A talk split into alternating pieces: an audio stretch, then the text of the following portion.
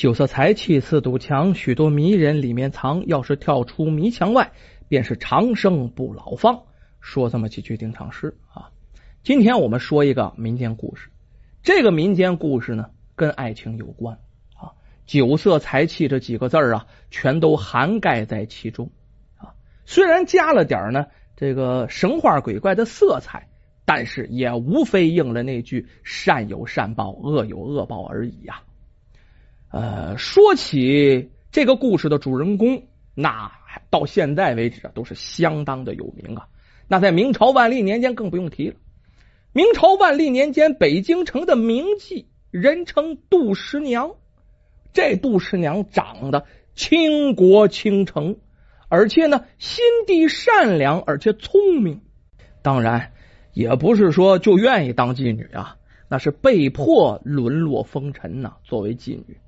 尝尽了人间的酸苦啊，他就有这么一个愿望，希望有朝一日啊，能逃离苦海，做一个良家女子啊。你不管自己多么红啊，不管接多么有名的客人，不管那吃好的穿好的这些，他就是想当个良家妇女，哪怕吃糠咽菜呢，他也愿意。咱们再说，京城里有一个他天生的冤家啊，太学生啊，叫李甲，这个人。风流倜傥，一表人才，乃是浙江绍兴府人。那在当地家里也是有点钱的。既然是个太学生啊，实际上呃进一步的考取功名，那也是呃指日可待的。所以说呢，能到京城国立办的大学里面读书，那也是非常不容易的。当然，你没点钱，这也是不可能的啊。有这么一天呢，这李甲和同乡叫柳玉春。一起出去游玩啊！他早就听说杜十娘的名声了，那轰雷贯耳一样啊！说你瞅着一眼杜十娘就能神魂颠倒啊！这一辈子不带忘的。咱说呀，好色风流嘛，自古以来的文人墨客都喜欢美女啊，古往今来皆同一理。于是啊，就想一睹芳容，还真就去了啊，去这青楼出馆了。两个人还真就见上一面了，当然花了大价钱了。那随随便便能看见杜十娘，那不可能，你得花钱呢。这一眼不要紧，李甲也好，这杜十娘也好啊，两个人那叫一见钟情。这一盯上没说话，噼里啪啦的，这眼睛里直出电火星子啊。这杜十娘就觉得，经过交谈，这李甲无论是表面上啊，还是为人呢，都特别和善、忠厚、老实。于是就燃起了小火花了，觉得这李甲跟那些登徒浪子不一样，就把自己的终身托付给这李甲了。自从认识李甲之后，这杜十娘啊闭门谢客，再也不接客了。我除了见李甲，别人我都不见。他全心全意的啊扑在这李甲身上，两个人的感情是越来越深的。这不知不觉啊，过了一年多。那那银子流水一样啊！这李甲带着银子，本来要在那念好几年的啊，上学的，结果一年这些钱就全花光了。你没钱，老鸨子管你那个是不是？你没有钱赊账呢，哪行去？于是对待这李甲的态度就越来越冷漠，越来越冷漠。最后拿大鼻子横他，那意思你不来才好呢，耽误我赚钱。要不这杜十娘可是我的摇钱树啊！到后来。这消息啊，就被李甲的父亲知道了。李甲也是名门望族啊，他父亲得知儿子在京城怎么着，跟一个妓女交往，这是什么事儿啊？啊，这样别人知道，族里人知道了，亲戚朋友知道了啊，那得怎么说我呀？咱家是什么门第呀？于是啪啪啪啪啪，几乎一天一封信呢，一封信比一封信说的严厉，就催促着李甲，你赶快给我回家。可是李甲内心又舍不得这杜十娘啊，这怎么办？于是去央该这老鸨子，希望啊他让杜十娘从良得了。这老鸨子一听，老鸨是这么想：这杜十娘看来跟李甲俩是真情啊，即便是啊我强留着杜十娘，这杜十娘以后也得撒欢够呛，还不如我最后敲他一笔得了。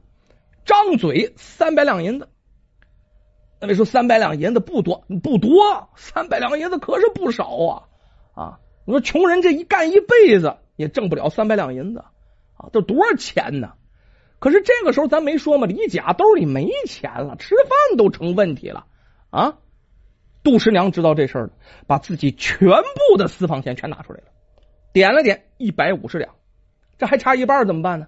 后来这李甲厚着脸皮呀，去找好友柳迎春，哎，问这柳迎春借钱。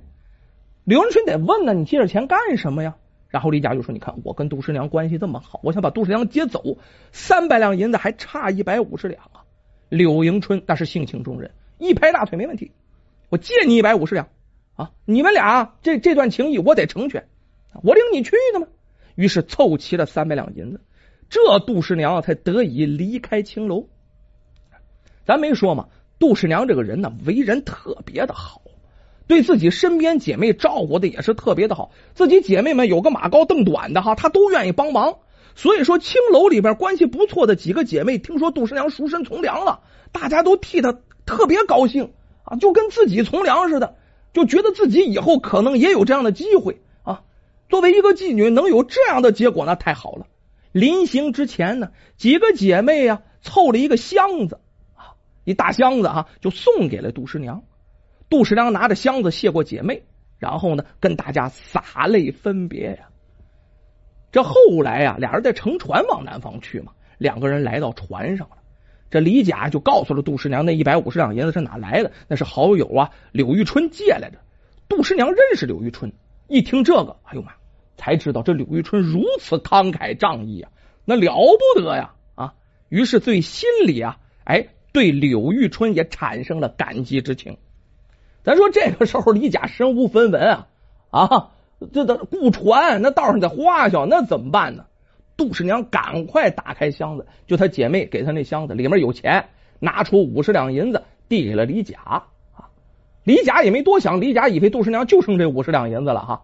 哎，就递给李甲的，这是路上穿自用费，算是够了呀。杜十娘对着李甲说呀：“嗨，这些年不白处啊，得亏我这些姐妹们，要不是他们呢，咱俩连个路费都没着落。”这船就开船了嘛。第二天呢，行到瓜州地界啊。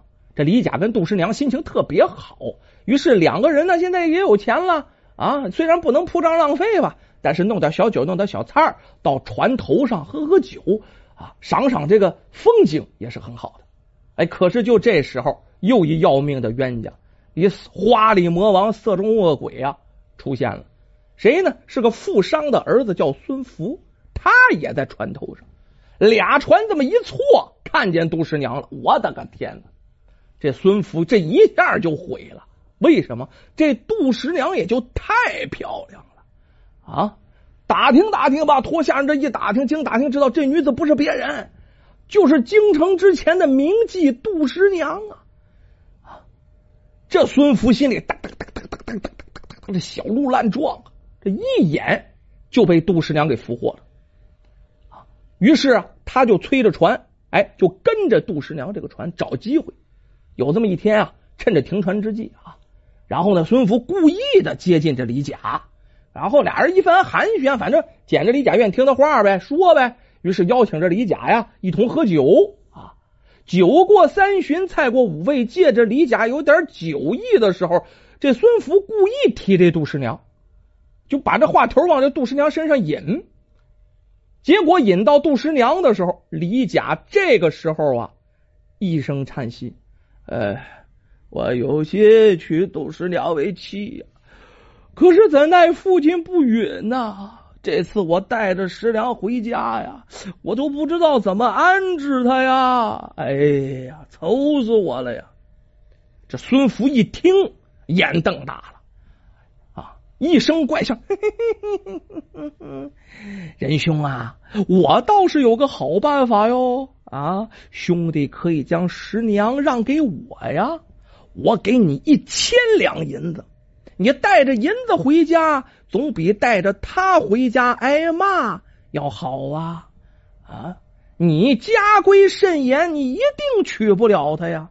啊，这样啊，也以免你弄个人财两空。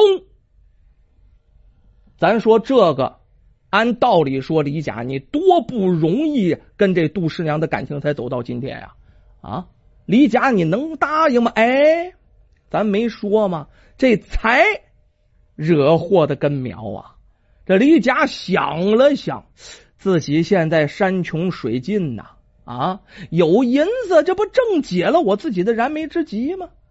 回去我这钱没乱花呀，啊，这比之前父亲给我的银子还多点，我往那一放，也把杜十娘给解决了。反正也这么长时间了，是不是啊？我也玩腻了，差不多就得了。于是还就答应了孙福的请求。他真就答应了，你说这是什么人吧？到了半夜啊，这李甲喝完酒回到船上，这杜十娘看见他回来，挺高兴，上去相迎。他看见李甲一脸愁容啊，不对呀，这两天都挺高兴的，就问怎么回事啊？开始这李甲不愿说，后来反复逼问，这杜十娘也不也不是个善茬子呀，啊，左推右问，这李甲借着酒劲一努劲儿。涨红着脸，就把拿了一千两银子把他转卖给孙福的事儿说出来了。哎呦喂，这事儿一说出来，杜十娘就感觉这脑袋比倭瓜还大呀，啊，就仿佛有什么十八磅的大油锤在脑袋上当着一砸一样，天旋地转，整个愣在那儿了十分钟没说话，沉默不语。过了一会儿，他对李甲冷冷的说：“你再也不用为难了，我答应你便是。”李甲听完了，哎呦喂，居然答应了，转悲为喜。你说这混蛋玩意儿！第二天，杜十娘早早起床，精心打扮一番，让李甲把箱子搬到船头以上。过了一会儿。孙福从船里也走出来了，杜十娘让李甲打开箱子啊，那边一船，那边一船嘛，哎，船对船头，让李甲打开箱子。这李甲一打开箱子，一抖的时候，我的个妈呀，这么大个箱子，里面是数不尽的金银珠宝啊！杜十娘这些姐妹手里有钱啊，也真跟杜十娘关系好，怕她以后没钱花，可是出了银子了。这一箱子都是金银珠宝啊！这李甲看着两眼发呆啊！这哪止一千两银子啊？啊，数万两都不止啊！